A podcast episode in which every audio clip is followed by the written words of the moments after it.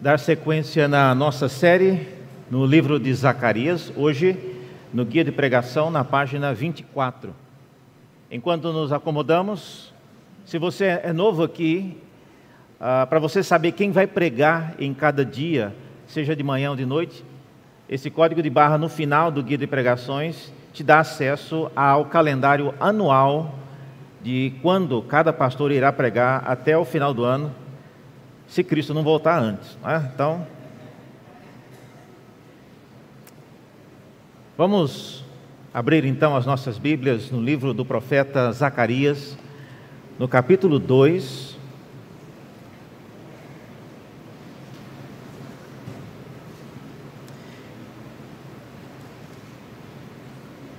Diz assim a palavra de Deus, Zacarias, no capítulo 2. Levantei os olhos e vi, e eis um homem que tinha na mão um cordel de medir. E então perguntei: Para onde você vai? E ele respondeu: Vou medir Jerusalém para saber a sua largura e o seu comprimento.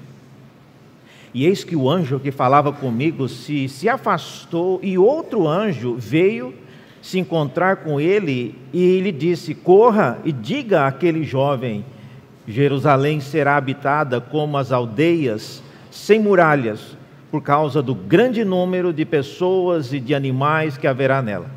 Pois eu serei uma muralha de fogo ao redor dela, diz o Senhor, eu mesmo serei no meio dela a sua glória. Até aqui a palavra do Senhor. Vamos orar mais uma vez? Ó Deus, abra nossos olhos. Sem isso, ó Deus, não podemos ler e nem ouvir a tua palavra, de modo que isso traga modificação, traga conversão, traga ah, arrependimento. Queremos que, ao ouvir a tua palavra lida e também a exposição que será feita, que o Senhor use esse momento para que nós sejamos instruídos, para que nós sejamos confortados, admoestados, enfim, o Senhor faça aquilo para o que o Senhor já designou esta palavra nesta manhã. Oramos assim, em nome de Jesus. Amém. Meus irmãos, nós vamos hoje, é, será uma, uma palavra mais breve por causa da assembleia que vem na sequência, mas eu queria então focar hoje nesse terceiro, essa terceira visão do profeta Zacarias.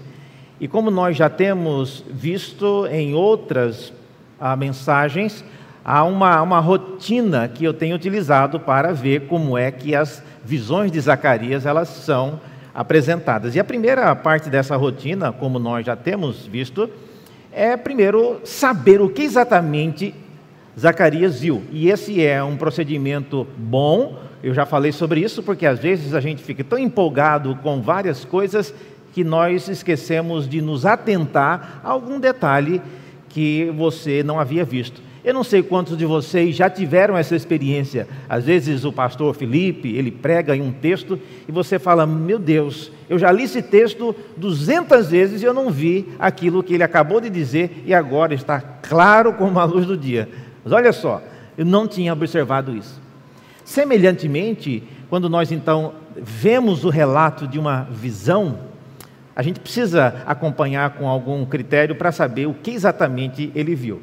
E aqui nós vamos então, como nós vamos entrar na visão do profeta. Ah, o que exatamente ele viu? Para incentivar as crianças que recebem também o guia de pregação de crianças, no, guia deles tem essa foto, que é exatamente o que Zacarias ele vê um homem, né, com um cordel de medir a cidade de Jerusalém. Então essa é a primeira visão que aparece. Para nós que somos adultos, talvez o que mais nós nos associamos, nós não medimos mais com cordel, mas a gente mede com a trena. Tá? Então é, seria como se Deus mostrasse para você num sonho uma, uma enorme trena.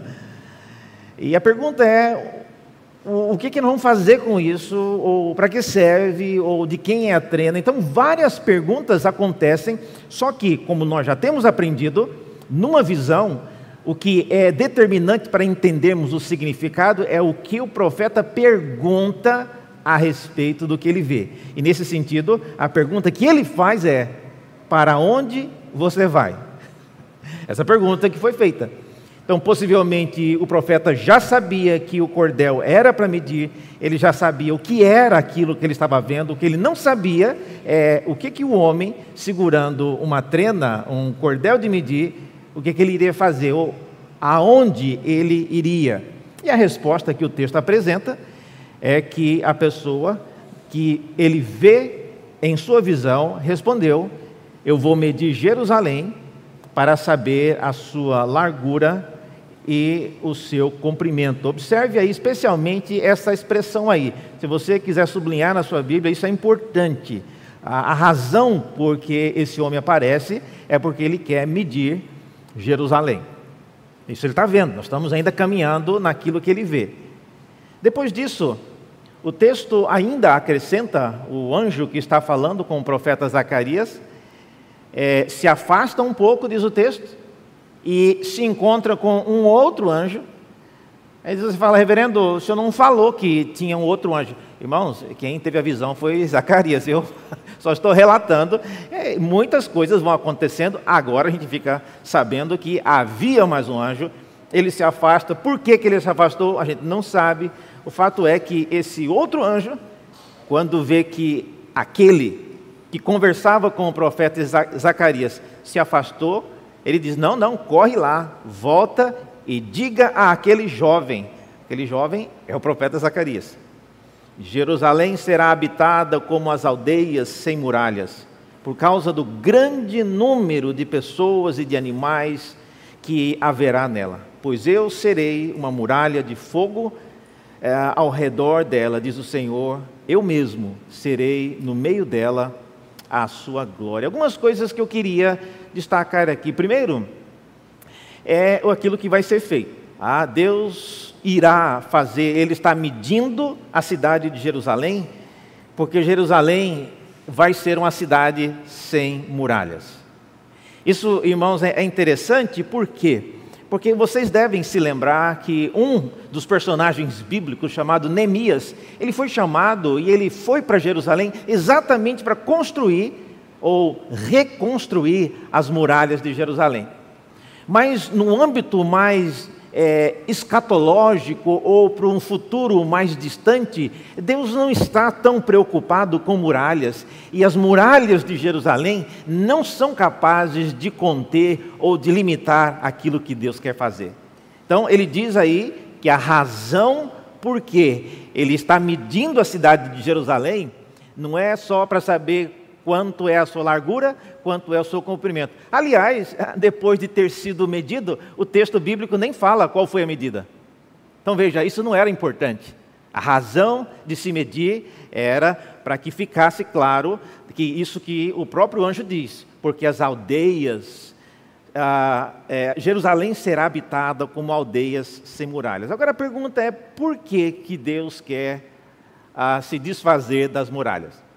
O texto apresenta duas razões. Primeira, é por causa do grande número de pessoas e animais que haverá nela.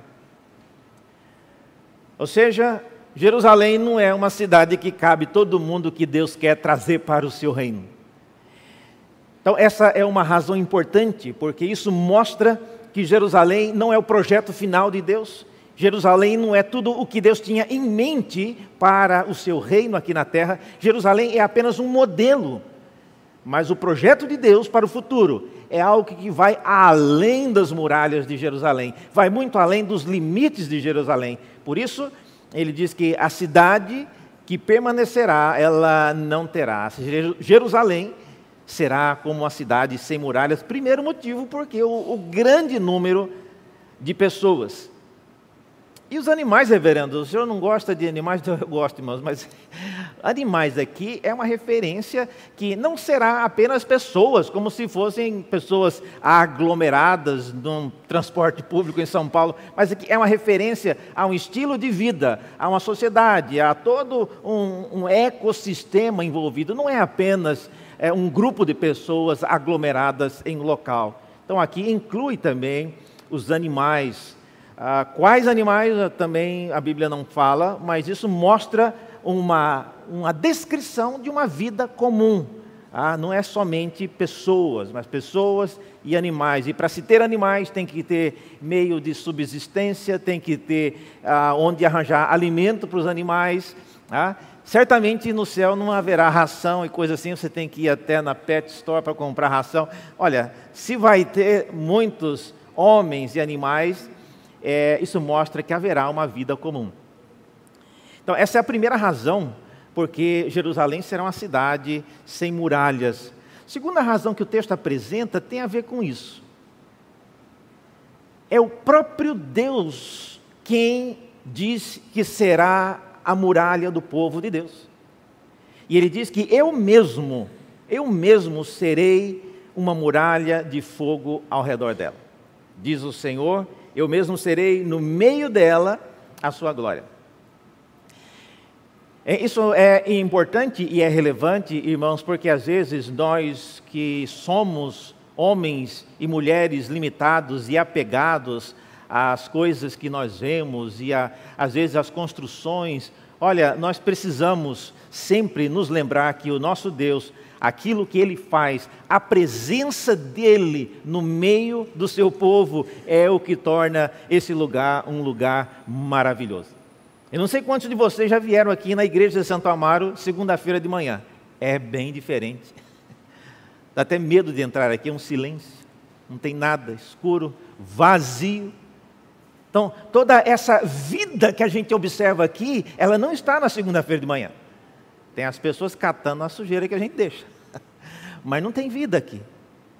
Então, o povo de Deus, a igreja reunida, aquilo que faz desse local um local especial, é aquele que habita no nosso meio, é aquele que está entre nós, é aquele que é adorado por nós enquanto estamos aqui como povo de Deus. Então, essa é a razão porque o Senhor diz na visão a Jeremias, a Zacarias, perdão, de que a cidade de Jerusalém, planejada para o futuro, ela não terá muralhas, porque ela não precisa ser protegida por muralhas mas o próprio Deus irá ser aquele que a protegerá.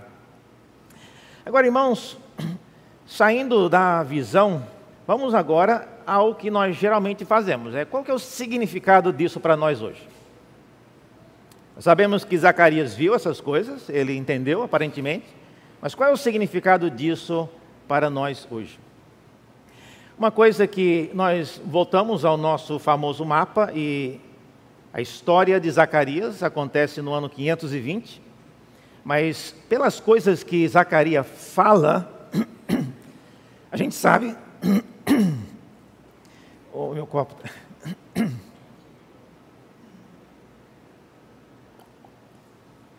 Pelas coisas que Zacarias fala, a gente sabe que ele está fazendo um flashback.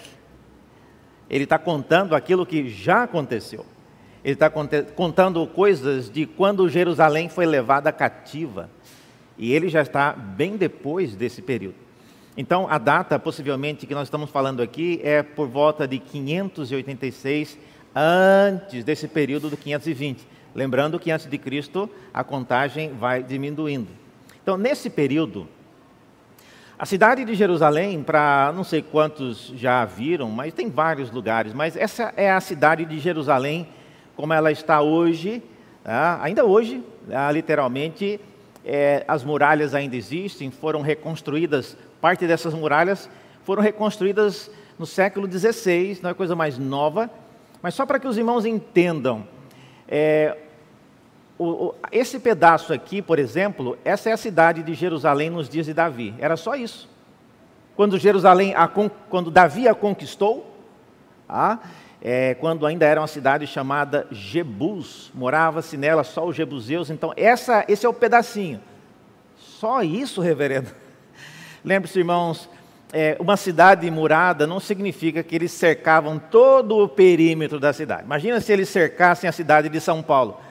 A cada 20 anos tinha que empurrar o muro mais para fora. Não é mesmo?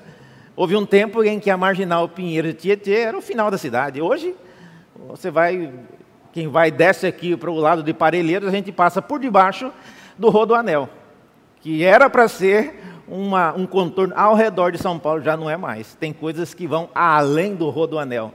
Então, na cidade, antigamente, Eles construíam uma muralha ao redor do centro político, onde morava o rei e das coisas que eram mais administrativamente importantes. Então, nos diz Davi, essa era Jerusalém. Nos dias de Salomão, Salomão foi quem construiu o templo, a cidade aumentou um pouquinho mais. Vendo? Aumentou praticamente o templo.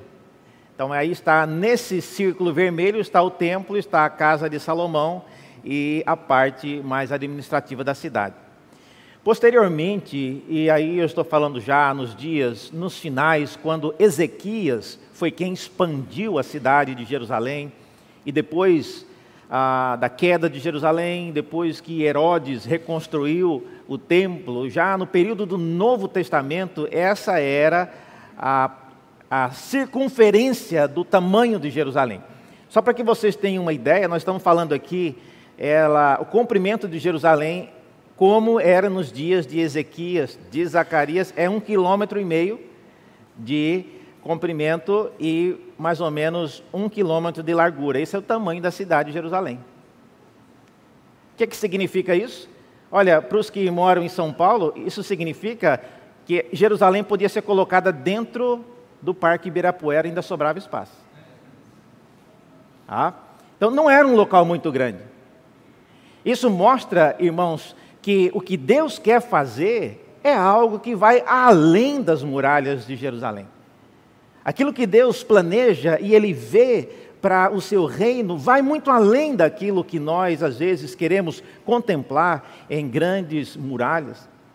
Portanto, de volta então, pensando no qual o significado daquilo que estamos vendo aí, algumas coisas então que eu destaco aqui. Primeiro, com respeito a essa expressão aldeias sem muralhas. Essa é uma, uma coisa que nós podemos aprender, que os projetos de Deus sempre vão além das nossas muralhas. Você verá e você irá ficar surpreso às vezes de ver como Deus age, como Deus faz coisas na vida de pessoas que, se fosse perguntar para você, você diria: Não, Deus, isso aí você pode deixar de mão. Isso aí não tem mais cura, não tem mais salvação, não tem mais jeito. Eu já desisti dele, mas Deus não desistiu.